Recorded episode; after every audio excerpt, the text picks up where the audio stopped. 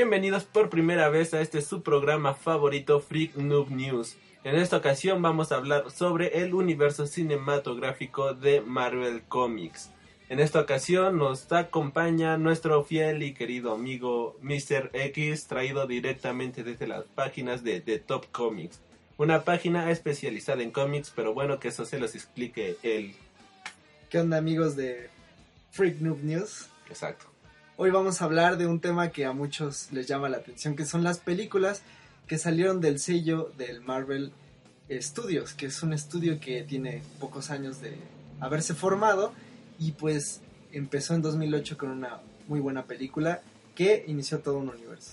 Y pues ya me presenté yo, yo soy Mr. X, tengo este pues un, un canal de YouTube y aparte una página de cómics, así que pues vamos a hablar un poquito de eso y quiero presentar a mi amigo acá, el locutor de este podcast, que se llama... Alri Freak. Y yo no tengo absolutamente nada. Tengo un Twitter donde me pueden encontrar llamado Alri-Freak. Ahí síganme, no hablo de absolutamente nada en particular, pero, si no tienen nada que hacer pueden seguirme por ahí. Tengo como 100 seguidores, así que me ayudarían mucho. sí, bueno, si me siguen. A mí me pueden seguir a través de arroba de Top Comics. Y pues yo, yo sí posteo cosas de cómics y cosas así. Si les interesa, también me ayudarían mucho. En Facebook, ¿dónde podríamos encontrarte? En Facebook me pueden encontrar en www.facebook.com diagonal de Top Comics. Y pues ahí pueden encontrar información sobre todas las películas que pues ya pasaron y las que van a venir acerca de superhéroes. ¿Y qué te parece si empezamos hablando de eh, pues el tema que es esta canción que se llama Iron Man? Que es el tema también de la, de la película de Iron Man dirigida por John Favreau en 2008. Cuéntanos, ¿de qué se trata esta película? ¿Por qué es tan importante en este universo cinematográfico de Marvel? Yo digo que la importancia de esta película recae porque es la primer película de superhéroes que nos encontramos en la historia que va a tener un, un desenlace, por decirlo de cierta manera, que va a crear un universo entero. En esta película vemos al buen Tony Stark, interpretado por nuestro buen amigo Robert Downey Jr. Ese chavo. que por lo que me comentas, él no había tenido ningún papel protagónico ni nada por el estilo durante mucho tiempo, había tenido problemas con drogas, había estado en la cárcel y iba muy desubicado en su carrera, así que llega este papel, excelente papel desde mi punto de vista, ya que verlo a él interpretando a Iron Man o Tony Stark es como sacado, fue sacado de las páginas de los cómics, es muy igual. Lo que pasa es que Robert Downey Jr. Eh, pues había tenido como varios buenos papeles porque había actuado de Chaplin y otras películas que se fue desdibujando a lo largo de su carrera, pero llegó el momento donde tenía que interpretarse a él mismo, el tipo rico, el tipo que, que aunque ha tocado la fama también ha llegado a lo más bajo, y ese es el personaje de Tony Stark. Y pues el hecho es que ahorita mismo Robert Downey Jr. y Tony Stark son la misma persona. Entonces, creo que fue un gran cast porque simplemente ver una película de Iron Man sin Robert Downey Jr. creo que sería algo que no, no, no podríamos aceptar tan fácilmente. Porque Robert Downey Jr. parece que nació para hacer el papel de Tony Stark. Y la película de Iron Man, aparte de tener un buen cast, eh, que también incluye este a Jeff Bridges. No, Scarlett Johansson sale la 2. Jeff Bridges sale también en esta, que es un super actorazo. Y pues se trata principalmente de que de la creación de Iron que pues poco poca gente conocía porque la verdad es que Iron Man para empezar no es uno de los principales héroes del pues del conocimiento general de la gente, ¿no? O sea, saben que existe, pero primero llega Spider-Man, eh, Batman, los hombres X, los hombres X, los cuatro fantásticos, como ya todo el mundo, pues, en cierta manera, pues conoce como su origen, pero el de Iron Man, pues realmente era un personaje, digamos, desconocido, desconocido para la gente en común, y aunque en los cómics era de los principales, pues la verdad es que nunca fue el top en ventas, ni nada, nunca nada fue el favorito de nadie, creo yo. No, nunca fue el favorito de nadie hasta ahorita. Y entonces llega John Favreau, que es un actor, es un actor, actor director, actor director, de hecho actúa en la película. Este que le gusta mucho el género de la comedia, pero aparte también se nota que sabe muy bien dirigir la acción y es una película pequeña en comparación a todas las que vienen después, pero está, está muy bien dirigida la, la comedia, que es lo principal del Marvel Cinematic, Cinematograph, Cinematic Universe, perdón, el Marvel Cinematic Universe, que es este que es muy ligero, o sea, en comparación a las películas de Batman, de Tim Burton o de Christopher Nolan, que son películas que... A la última Man of Steel, que no tiene ni un maldito chiste en toda la película. Sí, algo así. Es, son más ligeras, son para, digamos, para un domingo en la tarde. Y entonces Iron Man como que crea esta fórmula de, de tomárselo en serio, pero no tan en serio, y crea como una manera diferente de llegarle a los superhéroes y se vuelve un éxito. Yo creo que la película de Iron Man es de las mejores de todas las que ha sacado Marvel Studios. Comparto esa opinión. Pero, pues platícanos un poquito de lo que piensas de Iron Man, la primera. Yo opino, bueno, desde mi punto de vista y como yo recuerdo, Iron Man fue un parteaguas en ese aquel entonces. Por un lado, en cartelera teníamos a Batman con una versión completamente sombría de lo que son los superhéroes. Con The Dark Knight teníamos a un Joker psicópata. El mundo era completamente oscuro.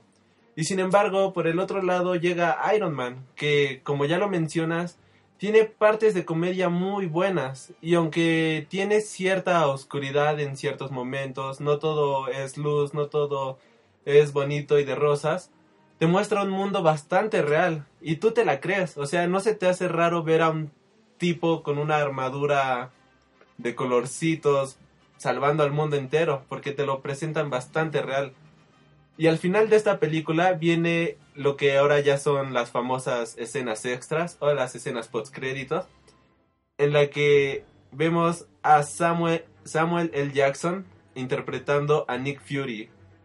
Hablar en ese momento que Nick Fury mencionara la iniciativa Vengadores, no sé ustedes, pero creo que yo y muchos de los que nos gustan este tipo de películas, de los que amamos los cómics, nos venimos completamente al escuchar que eso, la iniciativa Vengadores y que acababa de destapar un nuevo universo de superhéroes y que esto solo estamos viendo la punta.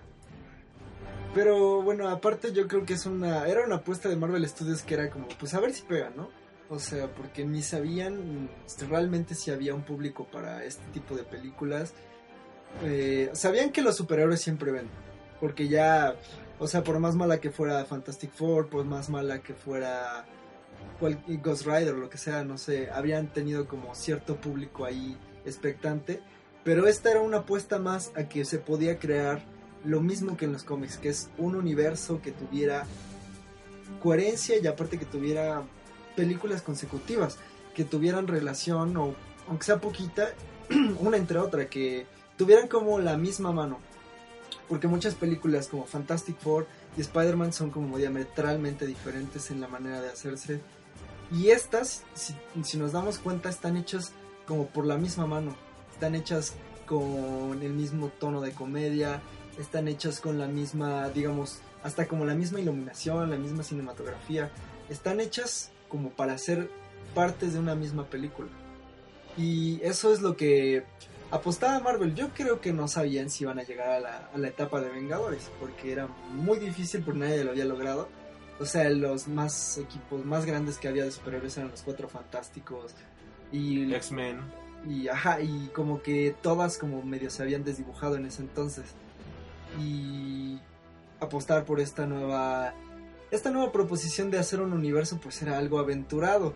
Y pues luego luego eh, en 2008 llegó The Incredible Hulk, que tuvo menos este fanáticos, pero pues que también no este no es mala, es una buena película y que supera mucho a la película de Ang Lee de, Hulk de, hace unos años. Esa película no existe, es para asustar a los niños. Recuérdalo, no existe. es para ponerlos a dormir, yo creo.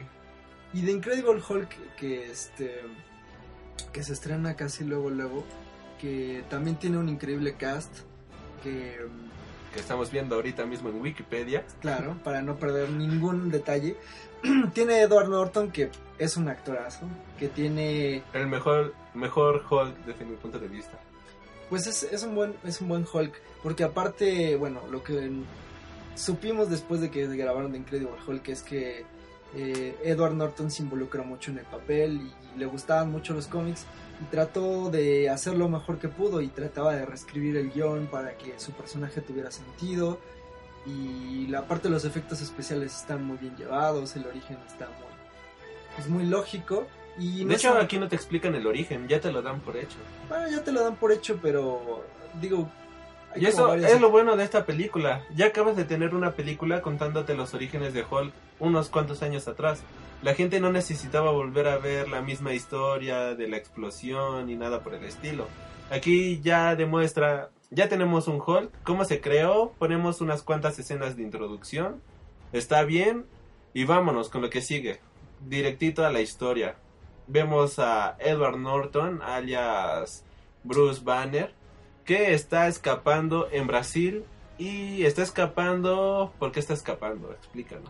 Pues está escapando porque hizo un experimento como que, pues digamos, es polémico y aparte, pues, involucra eh, armas, pues, eh, ¿cómo se llama? Nucleares. Entonces lo está persiguiendo eh, la Armada de Estados Unidos y el padre de el amor de su vida, que es Betty Ross, el general Tadeusz Ross. Entonces él se encuentra en en Brasil tratando de controlar como su como su, cambio a, Hulk porque de hecho al principio casi de la película vemos que tiene un reloj que le está midiendo las pulsaciones cardíacas. Y que no se puede agitar tanto. No puede tener relaciones sexuales el muchacho. Ajá entonces entra como en un en una búsqueda por el control eh, de su propia un control muy espiritual como te lo intentan un control espiritual. Entonces, esta película, aparte, tiene a Liv Tyler, que es una hermosa actriz, y también tiene a Tim Roth, que lo recordarán de películas como Pulp Fiction, como Reservoir Dogs, que también es un súper actorazo. Y, y este cast como que logra hacer una película interesante. No diría que es excelente. Está dirigida por Louis Leterrier. Y pues es una película digamos, cumplidora. O sea, es bastante... Cumple con lo que promete dar. Nos entrega un Hulk digno de verse en la pantalla grande. El villano no es el mejor villano que podamos ver en la pantalla grande. De hecho, algo que tiene Marvel es que ninguno de sus villanos son realmente memorables. No sé desde tú qué opinas de los villanos que tiene. Pero creo que realmente ningún villano, salvo Loki y ahorita Thanos, que lo han estado construyendo realmente bien, siento que ningún otro villano es realmente memorable en el universo Marvel. Pues sí, es cierto, pero ¿qué tal parece si acabamos de, como que de ver todas para decir ya este cuáles cuáles son los villanos? Porque nos falta eh, lo que siguió a Incredible Hulk después en, de dos años es Iron Man 2. Que se estrenó en mayo 7 de 2006. Que también está dirigida por John Favreau, pero que se siente un bajoncito, eh, aunque tiene a Scarlett Johansson, Mickey Rourke como el villano, como Whiplash, eh, la película se siente un poquito sobrada. O sea, no es, no es per se mala, es una película divertida, de acción, pero que se siente un poquito sobrada. Ya está demasiado está demasiado exacerbado del Tony Stark. el personaje Rourke es muy cliché. Em, digamos, todo se vuelve un poquito fuera de lo de lo normal, pero ahí vemos este la incorporación de War Machine, que, tiene varias cosas padres, como fans, como película es más o menos. Y pues creo que eso era un paso más, no sé, yo creo que no debieron de sacarla tan pronto. Desde mi punto de vista, Iron Man 2 es una película bastante sobrada porque creo que no te lleva muy bien a ningún lado. No, no resuelve a algo más grande no tiene no, no sé, me causa conflicto esta película. Yo no la pude disfrutar como fan, me fascinó Iron Man, la primera, pero al llegar Iron Man 2 la sentí nada más una película cliché. Sirve desde mi punto de vista para reafirmar lo que han estado haciendo con los personajes, en este caso Iron Man y Hulk, y para mantener al tanto que el universo Marvel se está manteniendo firme y que se van a seguir produciendo más películas de este tipo. Desde mi punto de vista, la única escena grandiosa de esta película es la escena post créditos, donde podemos ver a la gente Coulson en Nuevo México y con el martillo de Thor. Esa escena para mí sí llevó la película entera. Y es que lo que pasa es que yo siento que Marvel todavía tenía dudas si esto de los superhéroes iba a pegar, porque Incredible Hulk como que les dio un bajón en cuestiones de, de audiencia, porque no, no tanta gente fue a ver The Incredible Hulk, no recibió ese boom que recibió Iron Man. Entonces dijeron, miren, vamos a regresar dos años después a esto que nos resultó, eh, pues que sí pegó, que a la gente le gustó, vamos a volver a engancharlos. O sea, digamos que pudieron haberse saltado esa película y entrar directamente a Thor pero quisieron como reafirmar al público, o sea, como agarrarlo y pues en cierta manera sí lo lograron porque la gente seguía muy interesada en estas películas de pues del Marvel Studios y un año después en 2011 llegó Thor dirigido por Kenneth Branagh que es un director pues un poco más clásico. John Favreau es algo más digamos como las películas cómicas sencillas de, de Hollywood. Y Kenneth Branagh es un actor que le gusta Shakespeare, que le gusta eh, pues este tipo de películas como un poco más complicadas. Y aquí Kenneth Branagh no actúa, nada más dirige, pero utiliza este pues estos como personajes o más bien actores que funcionaron bastante bien, empezando por por Anthony Hopkins, que pues todo el mundo sabe que es un gran actor. Y aquí a lo mejor a muchos les, les da igual, ¿no? Anthony Hopkins que ha salido recientemente en películas muy X, pero pues es un aporte interesante. Y, pues el estelar es Crims Hemsworth, que no se me hace un gran actor, pero que creo que para el papel de Thor, de este tipo, pues rudo y que aparte empieza como siendo un poco hueco, pues funciona muy bien el actor. Y, y aparte viene acompañado de Natalie Portman, que es una actriz increíble, o sea, si vieron este Black Swan, pues sabrán que es una actriz de primer nivel. Y pues vienen acompañados con un personaje que a todo el mundo sorprendió, que es Loki, interpretado por Tom Hiddleston. Que yo creo que se robó la película, porque es la mezcla perfecta de humor con eh, este maldito villano que todo esa avaricia que tiene pero aparte es como un personaje que todo mundo ama y odia al mismo tiempo y es es muy difícil de lograr digamos a muchos le recuerda en cierta medida no es que sea igual no es en cierta medida Hannibal Lecter que a pesar de todo vas a tener que apoyarte en él porque es la única opción que tienes. Y pues la película se me hace muy entretenida y aparte la visualmente es muy atractiva porque otra vez tratan de darle una coherencia digamos al, al universo cinematográfico de Marvel Studios.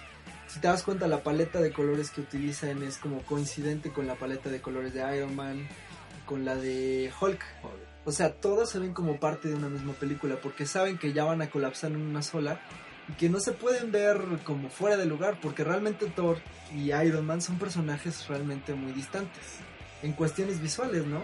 Porque Thor vive en Asgard, vive en un mundo imaginario casi casi, este y lo resuelven muy bien, no sé, por ejemplo, el este el, el puente de arco iris, se me hizo muy genial la manera de realizarlo, ¿no? Porque en los cómics, si han leído Thor, el, el, el puente de arco iris es es literalmente un arco iris, o sea, y es muy ridículo. Y en cambio aquí lo resuelven de una manera que se ve como tecnológico. Se ve bastante bien ese jodido puente. Porque aparte lo que dice Thor, que por ejemplo es una frase que me recuerdo mucho que, que le dice el Natalie Portman, así como de, no, pues es que lo que tú me estás hablando es magia. Y este Thor le dice, pero es que para ustedes la magia es la ciencia que todavía no entienden, ¿no?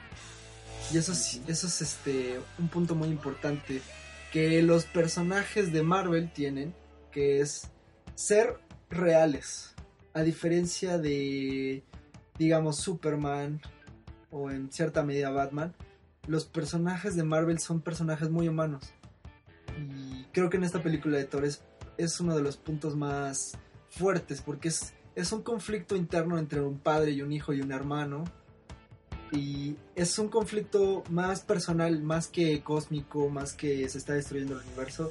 Estás hablando de un conflicto humano que trasciende mucho más allá de películas que te hablan de un, de un dios muy alejado, ¿no? Ujú. Esa es la gran diferencia que tienen las películas de Marvel y DC, que en DC tenemos a unos dioses perfectos, son seres inalcanzables. Uno nunca va a poder tener la gran fortuna de Batman o va a poder tener la gran fuerza del hombre de acero.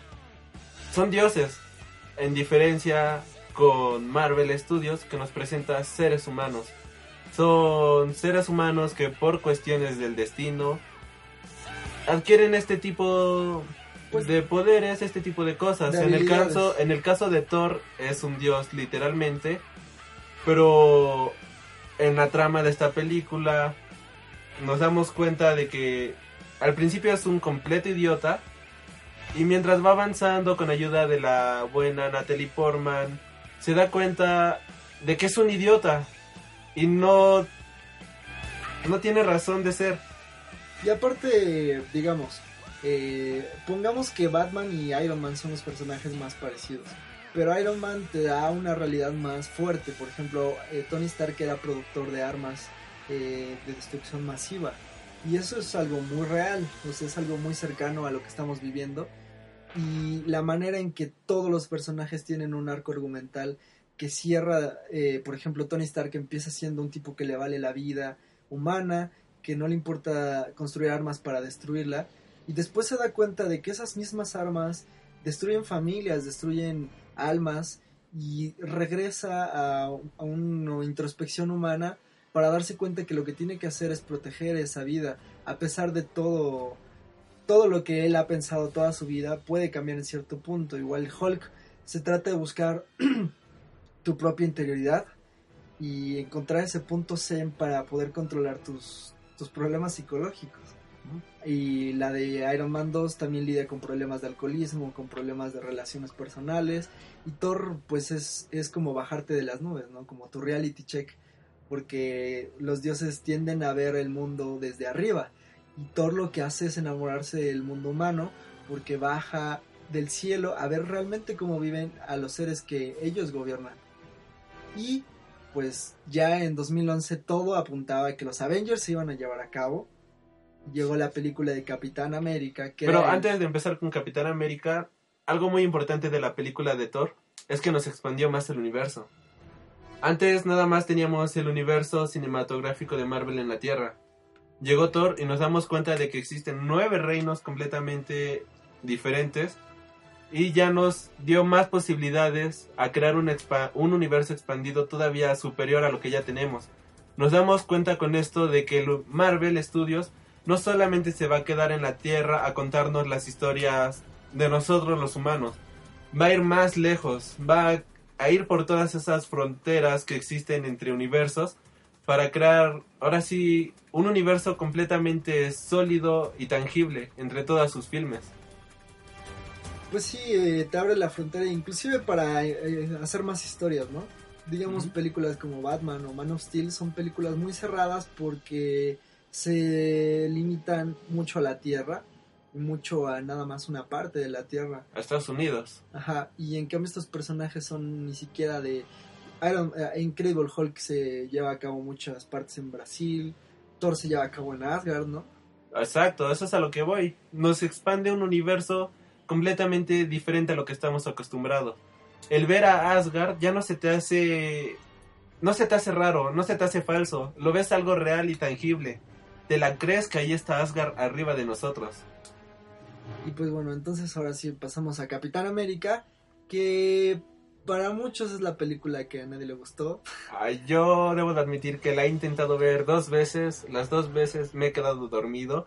Una la puse en Blu-ray 3D para ver si se me hacía un poquito más interesante, me quedé dormido igual. Así que va a hablar nuestro buen amigo y bonachón que sabe demasiado de todo esto, joven Mr. X, que ha hablado y muy bien. el Capitán América, pues a mucha gente le parece ridículo, eh, porque pues es el héroe, digamos, más trillado junto con Superman, ¿no? que Sí. todo el mundo dice, es que ese tipo es un gringazo y es un clichesazo y es como un nerd y es como Golpeó a un Hitler. ñoño". Ajá, pero eso a nadie Eso no importa. cualquiera. Golpeó a Hitler. Pero Batman también golpea a Hitler. Ya todo el mundo golpeaba a Hitler en ese entonces. Sí. En los años 40 en los cómics. Pero Capitán América yo creo que es una película importante porque a fin de cuentas el Capitán América es el alma de los Avengers. Porque es la fuerza, eh, digamos, que los une a todos y que aparte que les da un sentido. Porque Capitán América, eso sí, a lo largo de los cómics ha sido un personaje principal a lo largo de la historia de los Avengers. Y aquí te ponen a un personaje que yo creo que rompe con el cliché de ser americano, o bueno, estadounidense, porque es un personaje que más que ser estadounidense, eh, quiere ser un defensor de la justicia, porque, no sé, tiene muchas frases muy interesantes, no recuerdo exactamente todas, pero me gusta una que, que le dice, le dicen así como de, ¿y tú vas a ir a matar eh, nazis? Y le dicen, no, o sea, yo voy a proteger la justicia, no, no voy a matar a nadie per se, ¿no? O sea, mi intención no es ir a agredir, mi intención es ir a, a poder salvar gente, a poder, eh, pues digamos, preservar ese sentido de la justicia y, y es una muy buena película porque te da ese, esa alma que tienen los Avengers, que es este que en tu interior no importa si eres un dios de Asgard, no importa si eres un millonario, lo que importa es cómo se hace en el interior, que seas un héroe desde antes de que tengas esos poderes, es lo que te hace ser ese gran superhéroe que es el Capitán América. Y posiblemente puede ser una película un poco lenta, pero pues tiene también grandes actores como Hugo Weaving, que lo hemos visto en, en V for Vendetta, en Matrix, y que aquí pues vuelve a ser como un villano pues un poco clichesoso, pero termina cerrando como bastante bien la película. Y aparte Chris Evans era un punto importante porque él era la antorcha humana y todo el mundo se lo imaginaba como la antorcha humana. Y el día que se pone el traje del Capitán América dices, no, o sea, no te lo creo. Este tipo es el Capitán América. Y yo no lo dudé en un segundo porque la interpretación que suelta Chris Evans es muy convincente, es muy... Digamos, él es un personaje muy, este... ah, Como, digamos, como un niño. Es muy... mm, como que es, ¿Eh? es muy idealista. Es muy idealista. eh, digamos, nunca ha tenido novia, ¿no? Porque era un tipo flaquito que nadie pelaba, muy Evans. enfermizo. O sea, el personaje de Steve Rogers. Ah, ya. El personaje que interpreta a Chris Evans, Steve Rogers, es un personaje que parece un niño. Y eso es lo que le da como una esperanza, pues, digamos, al personaje para seguir en su travesía contra el mal. Y pues yo creo que sí dio el paso especial para que llegáramos a Avengers, la gran película que todo el mundo esperaba, que llegó en 2012, dirigida por Josh Whedon. Y pues dinos de qué se trata esa película que todo el mundo ha visto, yo creo, de las más vistas en toda la historia de la cine. Marvel's The Avengers realmente une todo lo que hemos visto antes. Junta en una misma película a Iron Man, a Hulk, a Thor y al Capitán América. Junto a Black Widow nos muestra a Hawkeye, que lo vimos unos cuantos segunditos en Thor, pero aquí ya lo vemos tal cual como es en personaje.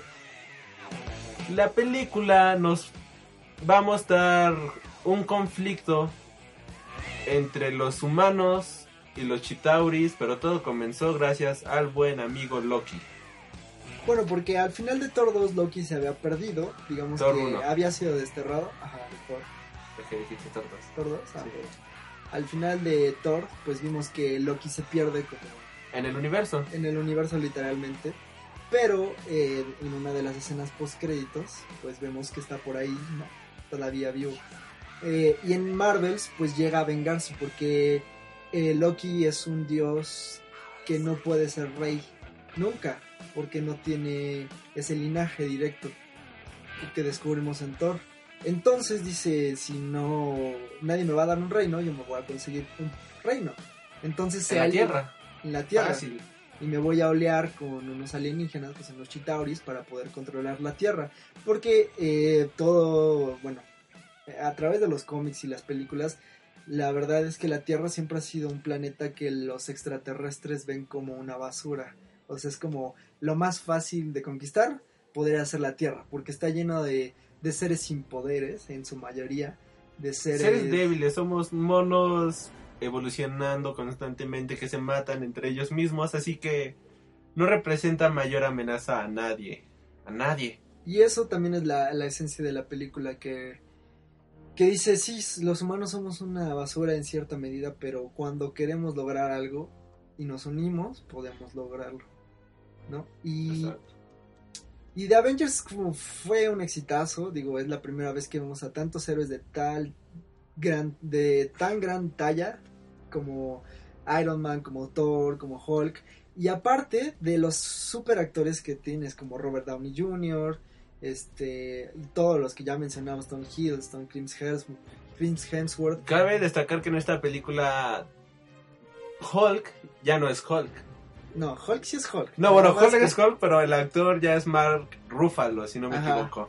eh, fue reemplazado eh, eh, el actor que salió en la primera película de, de Incredible Hulk, Sí. este, por Mark Ruffalo. O sea, cambiaron a Edward Norton por Mark Ruffalo.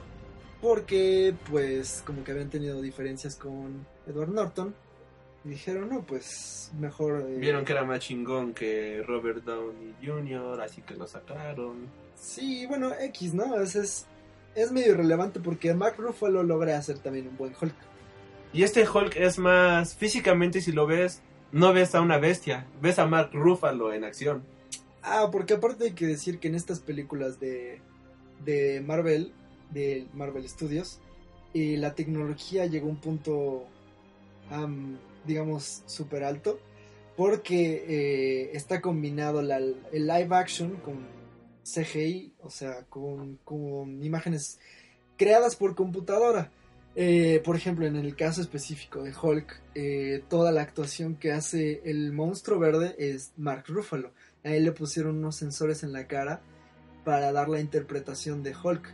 O sea, y ver a un personaje de CGI actuando eh, con tal, no sé, con tal presencia, como que es, es algo Es que no se increíble. visto, ¿no? Y en tan solo cuatro años, esto es todo lo que se ha ido construyendo y ya tenemos una franquicia. Una franquicia que yo diría que es de las más taquilleras en toda la historia del cine. Sí, eh, Alguien nunca se hubiera imaginado que los superhéroes algún día iban a ser lo que más vendería. O sea, yo me acuerdo en la primaria, inicios de la secundaria, cuando todavía no existía todo esto, leer cómics era lo más idiota que te pudieras imaginar. Te veían leyendo al Capitán América y... No, bueno, eras un pobre tipo solitario. Bueno, no quiere decir que haya sido un pobre tipo solitario. pero. Pero es lo que parecía. Lo que pasa es que sí sabían que las películas de superhéroes podían dar mucho dinero porque películas como Batman de Tim Burton, digo de Superman, Pero realmente cuántas habíamos tenido. Nunca en la vida habíamos No. tenido una cantidad brutal de No, este tipo de películas. eh, sí había habido muchas, pero con mucho espacio. Y el problema es que no habían sido muy buenas. Por ejemplo, tuvimos una época, sobre todo al principio de los 2000, que llegó Spider-Man, Los Cuatro Fantásticos, Ghost. Rider, Hulk, Blade. Blade, este, Batman. Pero eran como. Lo, lo que no resaltaba es que eran como flashazos. Y la mayoría eran muy malas películas. Batman salió de esa como maraña de películas malas. Spider-Man también es en cierta medida una buena cantidad de películas. Pero no tenían como una cohesión. Y no habían sido planeadas para explotarlas mercadológicamente tan ampliamente como lo es Avengers. Porque este es un producto que está planeado para unos, no sé, 10, 20 años. Que por la misma línea van a seguir produciendo el mismo producto para la misma gente. Y pues se volvió un boom por el hecho de hacerlo tan accesible. Porque películas como The Batman o Blade, pues digamos que eran películas que parecían películas. Y esto, esto Y eran películas. Ajá, no, pero digamos, esto, esto tiene una sensación de algo más. Tiene una sensación de. O sea, sí te da el toque del cómic. Es que están unidas, esa es la gran diferencia. Todas las películas de superhéroes que habíamos visto antes, como tú ya mencionas, son flashazos, no tienen relación una con otra. Puedes ver Spider-Man y no tiene relación alguna con Blade o con los Cuatro Fantásticos. Sin embargo, ves Iron Man, ves Thor, ves el Capitán América, ves Hulk, y todas tienen relación entre sí, todas están coexistiendo en el mismo universo. Esta es la gran importancia que ha tenido, bueno, que logró crear Marvel, cosa que nunca habíamos visto. Y bueno, algo que no mencionamos es que la película de Marvels, digo... De Avengers, Marvels y Avengers.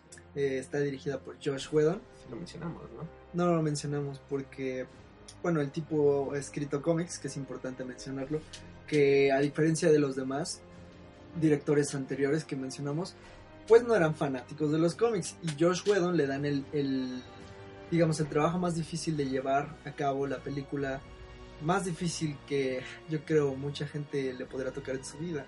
Porque literalmente te dan como, ¡pum! La cosa más difícil de lograr que es reunir a, no sé, cinco o seis héroes en una película de menos de dos horas, ¿no? Ya es lo creíble y a que la gente le guste. Ajá. Está cabrón. Y, y Josh Whedon tuvo la fortuna de que las películas sí habían como dado un paso para que los las personas conocieran al Capitán América, Thor y a Iron Man, a Hulk, y pues no, no se nos hacía tan raro ya verlos en, en la pantalla. Y cuando los unió, pues creo fue el delirio para todo el mundo.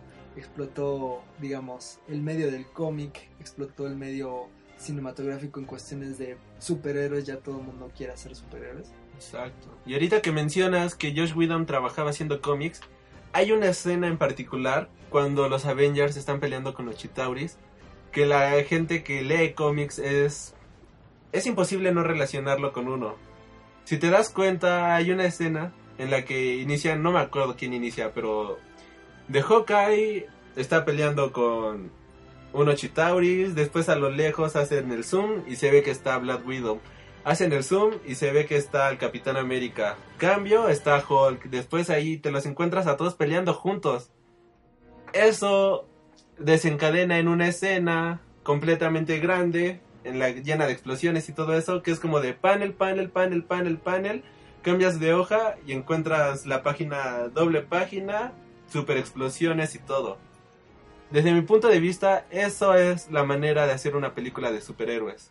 Era yo la vi y fue de, estoy viendo un jodido cómic, esto es brutalmente bueno. No sé si tú lo notaste en ese momento, no sé si alguien lo notó. Es que tiene una este, diferencia de Transformers y eso, tiene una secuencia de acciones. solo la última y fue horrible. No me la recuerdes.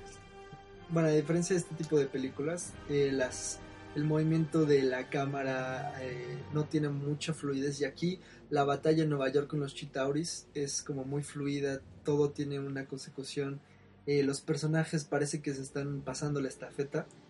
Y digo, no es la mejor película del mundo. Ninguna de estas, digo. Pero están muy cerca de ser lo mejor en entretenimiento puro. Porque tienen un fondo y aparte tienen una forma de hacerlo que tiene sentido. Y pues por ende fue un éxito y Marvel decidió hacer la fase 2 de sus películas de superhéroes. Empezó con Iron Man 3 Empezó con la escena post créditos de Avengers. Bueno, empezó con esa porque nos dice que el universo, pues como ya habíamos visto, es más grande y nos dan a un villano, este... Que todos nos mojamos cuando lo vimos. Que pues es, es enorme, que es Thanos, que en los cómics pues es un villano súper poderoso, que es este muy complicado y que aparte pues te representa que tiene más implicaciones de las que tú creías las películas porque se va a ir un literalmente un universo de posibilidades hacia donde pueden ir las películas. Y yo creo que aquí hay un punto bajo cuando empieza la fase 2 de, Marvel Studios, que es Iron Man 3, posiblemente una de las peores películas de Marvel en la historia. Y el problema es que, por ejemplo, John Favreau, que había dirigido las dos anteriores, pues aquí le da el lugar a Shane Black, que era un director pues más como de comedia romántica y este como de clichés ochenteros y noventeros. Ya no tenemos ACDC. Ya no tenemos ACDC, nos pone Dabudi Dabudai, asquerosa canción noventera. Y Al menos que alguien que esté escuchando esto que le guste la canción es una excelente canción. Si nadie nos está escuchando que le guste la canción, lo que acaba de decir él. Pero el problema es que no funciona. O sea, es. eh, estás traicionando a toda la esencia del personaje en la película de Iron Man 3. Primero porque el villano es traicionado en su, en su más pura El villano es una porquería. que es este el mandarín que nos habían puesto resulta que era falso y nos dan un su- o, bueno a su sustituto es una basura o sea la las motivaciones son irrisibles Iron Las- Man se trastorna con los niños. Llega un niño, el que le pide el autógrafo, y el pobre hombre... pierde la razón Dios, ¿qué le pasa? es eh, literalmente una mala película porque aparte de que el trailer nos había vendido algo diferente no se olvida de lo que había hecho Marvel antes que es vamos a seguir una historia en común. Digamos no tiene que tratarse de lo mismo la película pero vamos a hacer como que pasó algo antes. Y realmente después de Iron Man 3 eh, aunque sí tiene ciertas consecuencias en el personaje de Tony Stark la batalla de Nueva York como que pues, literalmente no, o sea, no tiene nada que ver, o sea, parece que no, ha- o sea, regresó a un punto donde el crecimiento que había tenido a través de las películas regresó a un punto cero, donde Lo volvió a ser un desecharon imbécil. completamente. Y Pero si te das cuenta, Robert Downey Jr. intenta rescatar al personaje con lo co- poco que puede. pero el problema es que Robert Downey Jr. ya estaba muy sobrado, ya nadie lo controlaba, es una pésima dirección de actores. Y el guion es literalmente abominable. Y aparte la escena post créditos que Es posiblemente, es la peor escena post créditos de todo el universo Marvel que habían creado. que es eh, el Mark Ruffalo, el Dr. Banner hablando con Tony Stark, que pues nada, o sea, de nada interesante, de sus problemas amorosos y de vida. Y bueno, como que la Dejando gente... de lado esta gran porquería, tenemos una película que a mí se me hace una gran película. Bueno, me gusta demasiado porque me fascina todo lo que tiene que ver con el universo.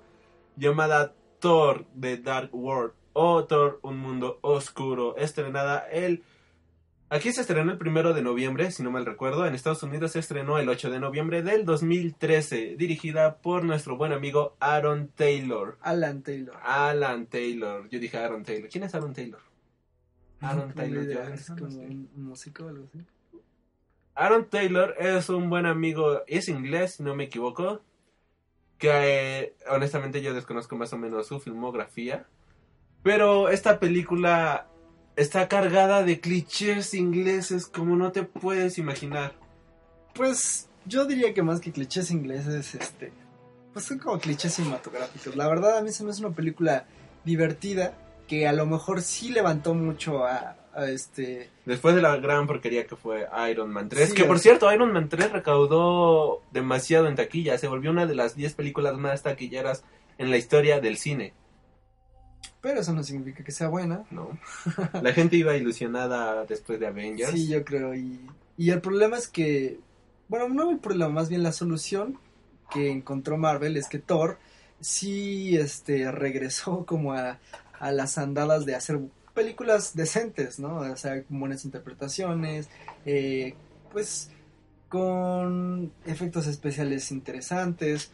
Pero mi problema con Dark World es que es poco memorable porque otra vez los villanos, los villanos son olvidables, olvidables. Ese Eh, es el gran problema de Marvel. Aquí el, el villano es Malekith y es Interpretado por el noveno doctor Doctor Who. de Doctor Who. Pero que realmente pues, no, no aporta nada, ¿no? Y pues no sé, es una película, eh, pues, pues entre comillas buena, no es una mala No, no entre película. comillas. Es buena dentro del universo de Thor. Porque nos muestra toda la, esta mitología nórdica, nos muestra a los elfos oscuros. El villano es un elfo oscuro, Malekith, es su líder. Él intenta regresar al universo, que el universo vuelva a tener la oscuridad que antes tenía para que su gente vuel- pueda volver a vivir. Esa se me hace una motivación bastante buena. Es como Soth, por decirlo de alguna Sí, manera. pero Sod no es un buen villano tampoco. No, no es un buen villano. No es un buen villano porque no lo ha... Bueno, Sod no es un buen villano porque Man of Steel no es una buena película. Y se acabó el asunto. Y fíjate que, por ejemplo, Dark World eh, de Thor y Man of Steel se me hacen muy parecidas. O sea, no son... Tienen cosas Man of Steel es seria de principio a fin. pero esta también... Esta película no es seria. Le escena- quitan mucho humor, eh, le quitan mucho humor. ¿Cómo que Y- le quitan mucho humor? Hay una escena en donde se abren los nueve mundos. Esa escena yo estaba botado de la risa. Bueno, no sé ustedes con qué hayan crecido. Al parecer yo crecí con cosas que nadie de la gente normal ve. Me recordó a ciertas caricaturas que yo veía en la infancia.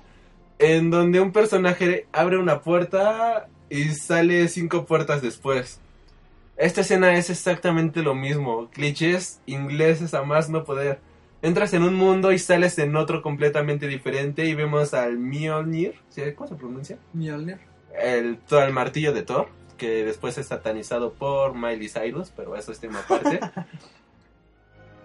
vemos al Mjolnir viajar de mundo en mundo, bueno, yéndose al universo y después regresando, viajar por las calles.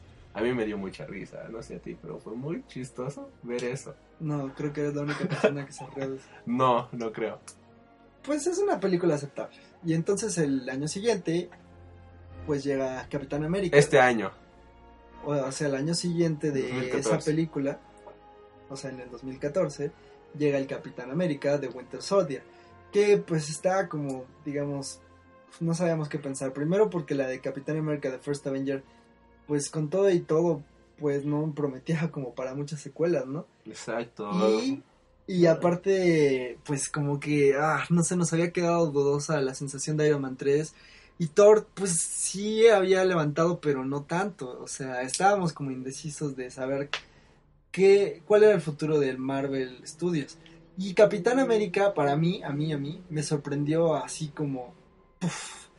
se me hizo una mucho mejor película que Hulk, que Iron Man 2, que Thor y que la primera de, eh, de Capitán América.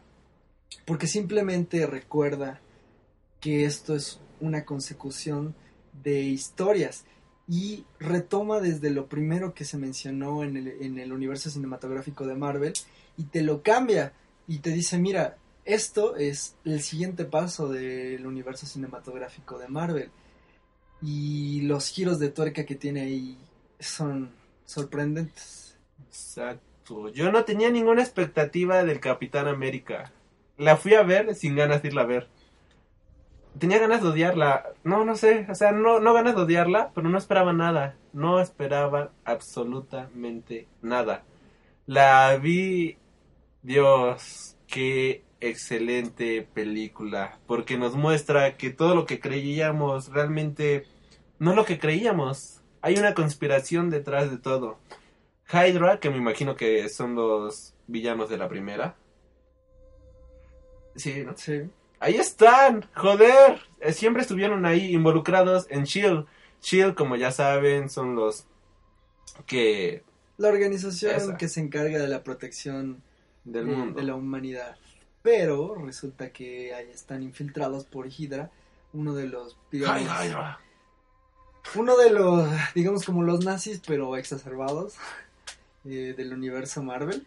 Y entonces te da, no sé, un, un vuelco en el corazón esta película, porque realmente pone todo eh, Todo de cabeza. Ajá, y eso es lo que las otras películas no habían logrado hacer, como interesarte en decirte, quiero ver lo que sigue. O sea, no puedo vivir sin saber qué va a pasar. ¿Qué es lo que no te había dado Iron Man 3 ni, ni Thor de Dark World?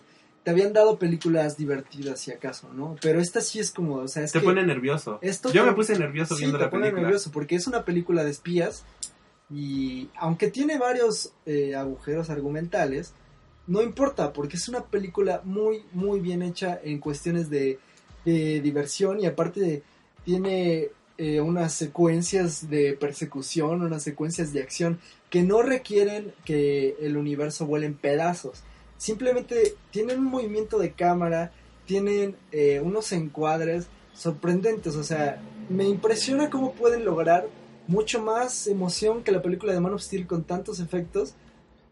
Y en Capitán América con efectos de cámara básicos te logran dar una sensación de, de movimiento y de estrés impresionantes. No sé, cuando, eh, bueno, no es secreto para nadie que en The Winter Soldier el personaje de Bucky que había muerto aparentemente en la película de Spoiler. Capitán América 1, pues regresa aquí como el Winter Soldier. Ese mundo todo lo sabía, era como muy obvio, ¿no? Es como, como no saber que este que le cortan la mano a Luke y que Darth Vader es el padre de Luke Skywalker, o sea, es como algo Todo- con todas las personas que yo fui a ver la película y con las personas que yo hablé de la película, ninguno sabía que Bucky era el soldado del invierno. Bueno, pero Nadie lo sabía. Es que independientemente que sepas de cómics, porque eso pasa en los cómics, hay que aclararlo, que también es un guiño espectacular que dicen, esta historia es una chingonería y hay que, hay que ponerla en la pantalla grande porque vale la pena. Pero independientemente de eso sí te dejan como muy claro ciertas como... O sea, es como muy claro el vínculo que tiene Capitán América con el Winter Soldier. Y, y la manera en que pelean, o sea, se ve la intensidad y con la fuerza que se pegan, que todo es, es este, es un movimiento de cámara que la acercan mucho, son cortes muy rápidos te dan una sensación de estrés, una sensación de, de, de verti- vertiginoso, o sea, es muy La vertiginoso. agilidad de las escenas de acción es brutal. brutal. Y aparte pone a todos los personajes a, a dar su máximo. Digamos, pone a Capitán América eh, de nuevo en este conflicto de saber qué, a qué tiene que defender. Porque en un punto, que es lo que todos le critican, se pone a defender a Estados Unidos a capa y espada, ¿no? Y este. Y en esta película, eh, digamos que su nacionalismo se ve pues puesto en duda porque todo lo que él creía que defendía que era bueno era falso. Y Estaba apoyando a los malos. estaba apoyando a los malos. Entonces regresa a esta introspección de qué debo de hacer y, y Capitán América vuelve a ser este personaje de búsqueda de la justicia a pesar de ir en contra de, de su propio país, ¿no? No importa. Y por eso se me hace una película grandiosa. O sea, de todas las películas yo creo es de las mejores. Y si no está, yo creo que si no supera Avengers está muy cerca. O sea, Avengers yo creo por el, por el, por el peso de la historia en el, en el cine que tuvo Avengers, no es tan fácil superarlo. Para mi gusto, Capitán América es superior a Avengers. Es que en, en construcción es muy, muy buena. Avengers es una película muy fanboy porque te muestra a todos los personajes que jamás imaginaste ver en el cine. Y sin embargo aquí en Capitán América los personajes crecen. No se quedan en lo que ya estaba establecido. Crecen a un nivel brutal. Por ejemplo vemos a Black Widow, una super espía es- interpretada por Scarlett Johansson, donde tiene una escena que a mí me gusta bastante donde ella misma dice, yo no lo sé todo, yo solo finjo saber todo. Esa escena es wow. Sí, porque te pone vulnerables a todos los personajes, desde los villanos este, eh, hasta los héroes, eh, desde Nick Fury, pasando por todos los personajes. Y este ah, es una increíble película, o sea, vale la pena que la vean, la verdad. Y bueno, las cosas se habían puesto buenas, la verdad, con esta película en el 2014, en principios del 2014. Y en el verano, pues llega una película que nadie, digamos, hace 10 años hubiera imaginado que llegaría a las salas de cine, que es Guardianes de la Galaxia. ¿Quién chingados son los guardianes de la galaxia? Sí, o sea, porque aparte, o sea, si te hubieran preguntado a ti, ¿tú crees que van a hacer una película? Hace 10 años te hubieran preguntado, ¿tú crees que van a hacer una película de Guardianes de la Galaxia? Como que todo el mundo hubiera dicho, ¿Quién? No. ¿Who? Y es, y es otra película que se me hace increíble porque es una película que no se toma en serio a sí misma y que sobre eso te crea un, digamos, un vínculo emocional con los personajes. Una cosa que se me hizo bastante buena de esta película es que no necesita de las demás películas. Si lo ponemos en perspectiva, Guardianes de la Galaxia es una película completamente aparte de todo el universo Marvel. No necesita mención alguna de nadie, de ni de Iron Man, ni de Shield, ni de nadie por el estilo. Es una película que con los elementos que tiene se logra sostener por esa por su propia cuenta. Incluso solo nos muestra al inicio cinco minutos en la Tierra y de ahí todos en el universo. Y lo cual es algo, desde mi punto de vista, completamente difícil de realizar. Ya que nos muestra mundos diferentes, nos muestra criaturas, sociedades alienígenas, aunque sean interpretadas por humanos, pero son alienígenas. Y logra hacer esta película que lo irreal se vuelva real. Y te la crees. No es como otras películas del universo donde dices, ay, eso, eso es falso, ya sé que es alienígena, pero es falso en cualquier parte del universo. No aquí, te crees que hay un tipo azul completamente idiota que quiere destruir Sandu Sandar, Sandar se llamaba, ¿no? El planeta. Y ese tipo de cosas, ¿te la crees? Y la cosa aquí es que Guardianes de la Galaxia, inclusive para los cómics, era una franquicia olvidable. O sea, realmente la gente no, no le tenía cariño ni en los cómics. Era algo que le apostaron muy fuerte, tenían mucha fe en que saben que pueden crear universos los, las personas que, que dirigen este universo cinematográfico de Marvel, porque, eh, eh, digamos, hay que aclarar que ni siquiera es un grupo original de los Guardianes de la Galaxia, ¿no? Es uno que tiene pocos años de haber existido en los cómics. En 2008, si no mal recuerdo. Yo conocí este grupo exactamente en 2009, 2010, cuando salió Annihilation. Ajá. Este, es el mismo grupo que ahí te muestran. Y ese grupo nunca había salido antes. La cosa es que Guardianes de la Galaxia es una apuesta para decir que eh, los cómics dan para más. Más allá de, de superhéroes más clichés. Y yo creo que no, no están tan separados de las películas anteriores, porque de nuevo es una misma paleta de colores, es una misma cin- cinematografía, eh, usan mucho la comedia para aligerar la película. Y aparte, este es, este es un estudio de mercado increíble. O sea, yo creo que las personas que hicieron Guardianes de la Galaxia trabajan en Coca-Cola para vender más y más. O sea, porque la manera en que está seleccionado el soundtrack es meticuloso. O sea, está hecho como ahorita todo está pegando. Digamos, si se dan cuenta de que las cosas clichés, como, no sé, este, digamos, este, los videos de YouTube estilo eh, Gangnam Style, como demasiado, pues, no sé ni cómo llamarlo, es como demasiado cheesy, demasiado over the top, como muy exagerado, algo que es como Con los atípico. terroristas. Ándale, como el Harlem Shake. Entonces dicen, vamos a usar canciones que se oyen fuera inclusive de su época. O sea, ponen Hooked on a Feeling, que es una canción refrita de clichés.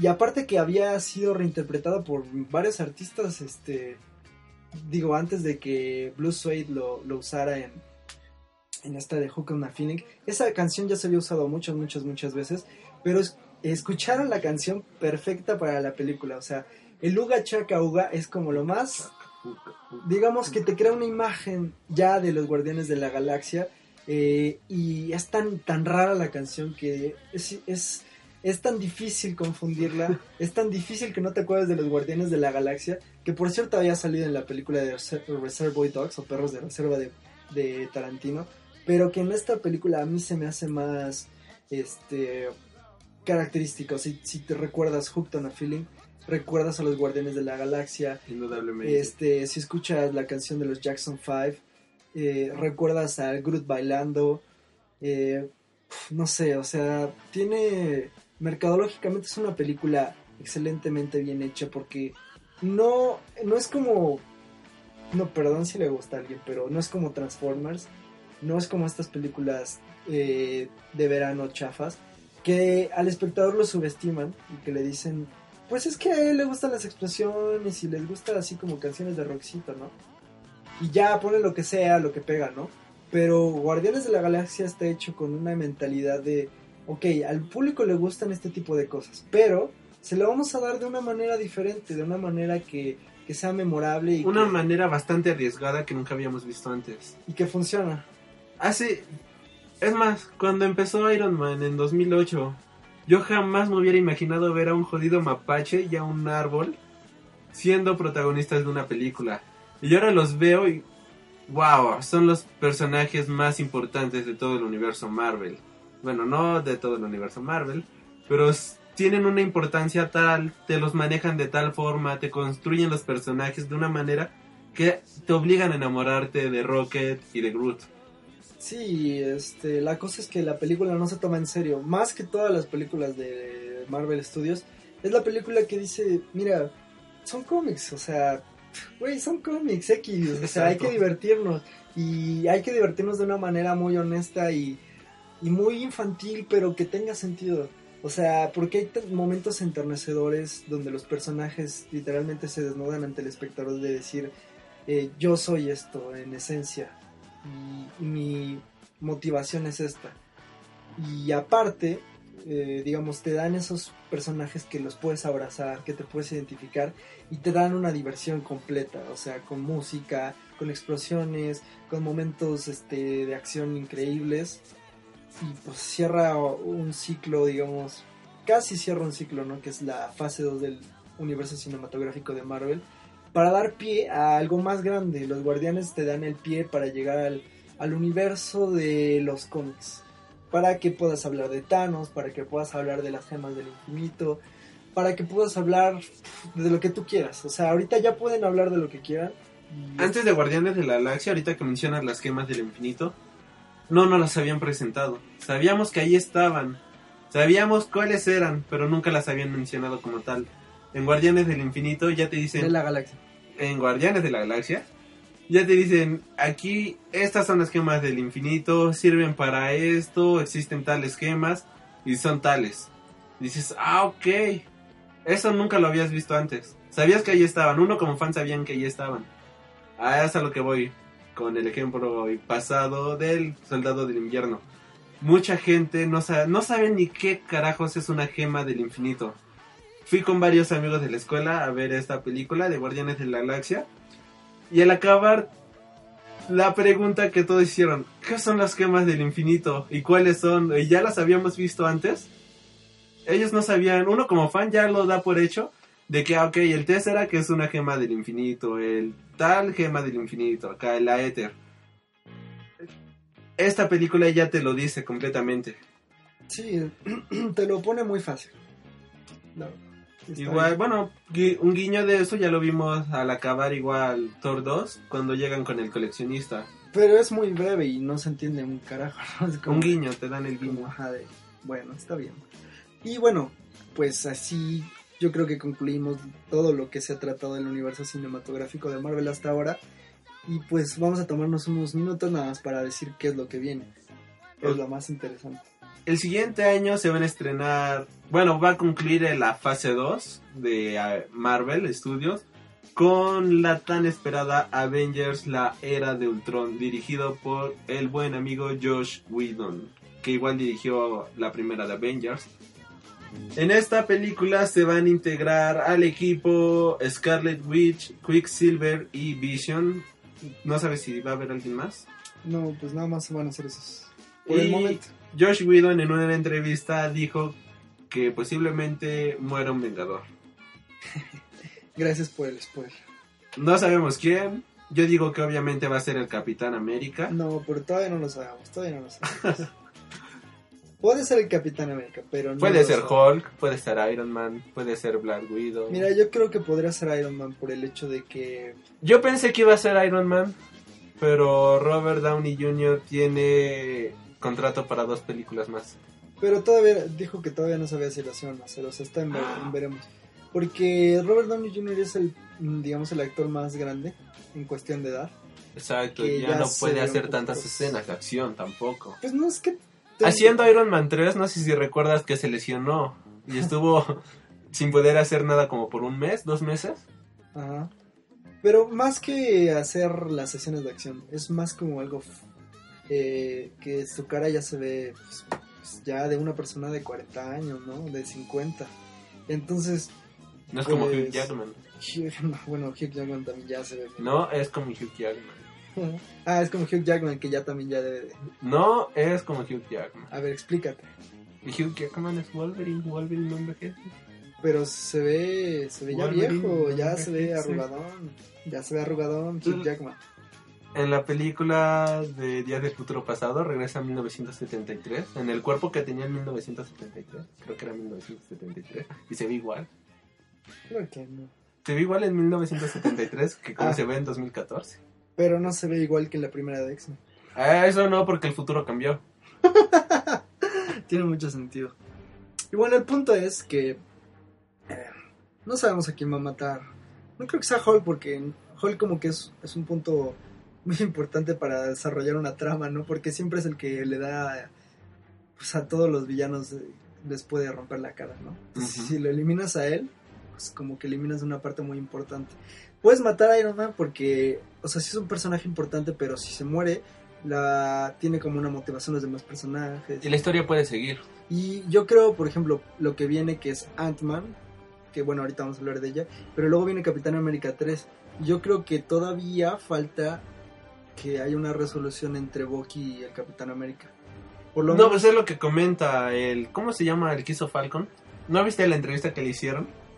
En una Mm. entrevista al muchacho que hace Falcon, que acabo de olvidar su nombre, dice que la trama de Capitán América 3, el capitán se encuentra con el soldado del invierno, Anthony Mac Ma- Mackie, ¿cómo? Anthony Mackie, Anthony Mackie, el personaje que interpreta a Falcon. en la película de Capitán América Winter Soldier. En una entrevista reciente que le hicieron, él afirmó, van a ir en busca de Bucky, se van a reencontrar, van a hacerse amigos, y los tres van a ir y le van a patear el trasero a Batman y, el cap- a Batman y Superman.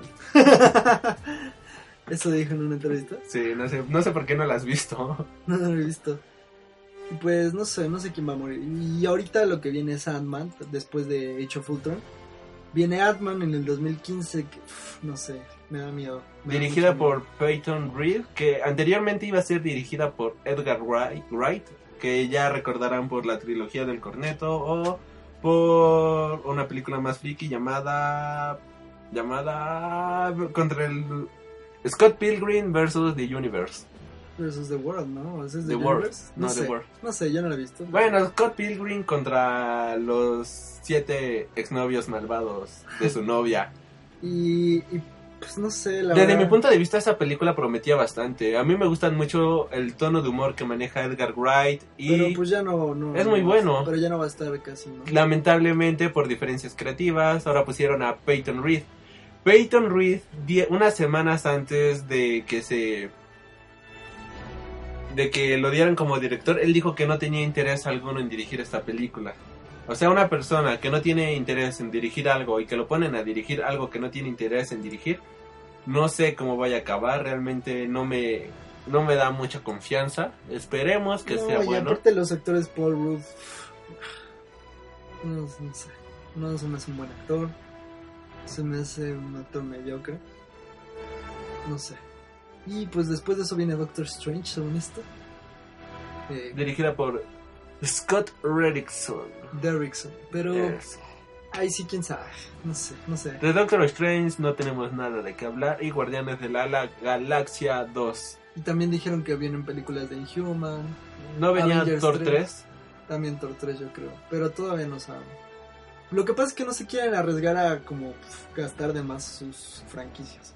O sea, Iron Man 3 no sabemos si la van a... Digo, Iron Man 4 no sabemos si la van a hacer 3. 4. ¿La 3 ya salió? Ah, chinga. Ah, no, sí. Yo La de Iron Man 4 confundí. todavía no sabemos si va a salir porque se gastó mucho el personaje ya. No sabemos si va a salir Thor eh, Tres. una 3 porque el personaje también ya como que ya dio todo lo que tenía que dar una película de solitario. Capitán América sí porque como levantó mucho el Winter Soldier tiene como para dónde ir. Guardianes de la Galaxia también apenas está empezando. Dejaron demasiadas puertas abiertas.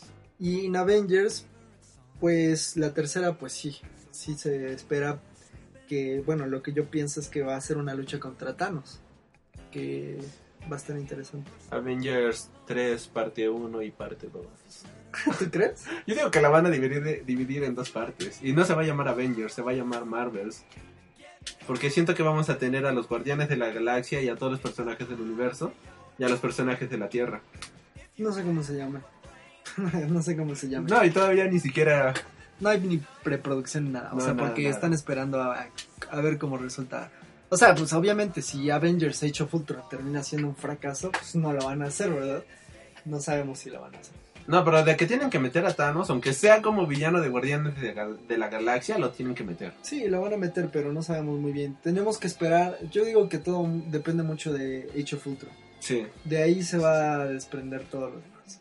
Y pues bueno, hemos llegado al final de este El Freak Noob News, primer programa especializado en cosas de entretenimiento y demás cosas que le queramos meter a este programa. Porque en cosas frikis, como Freak Noob News.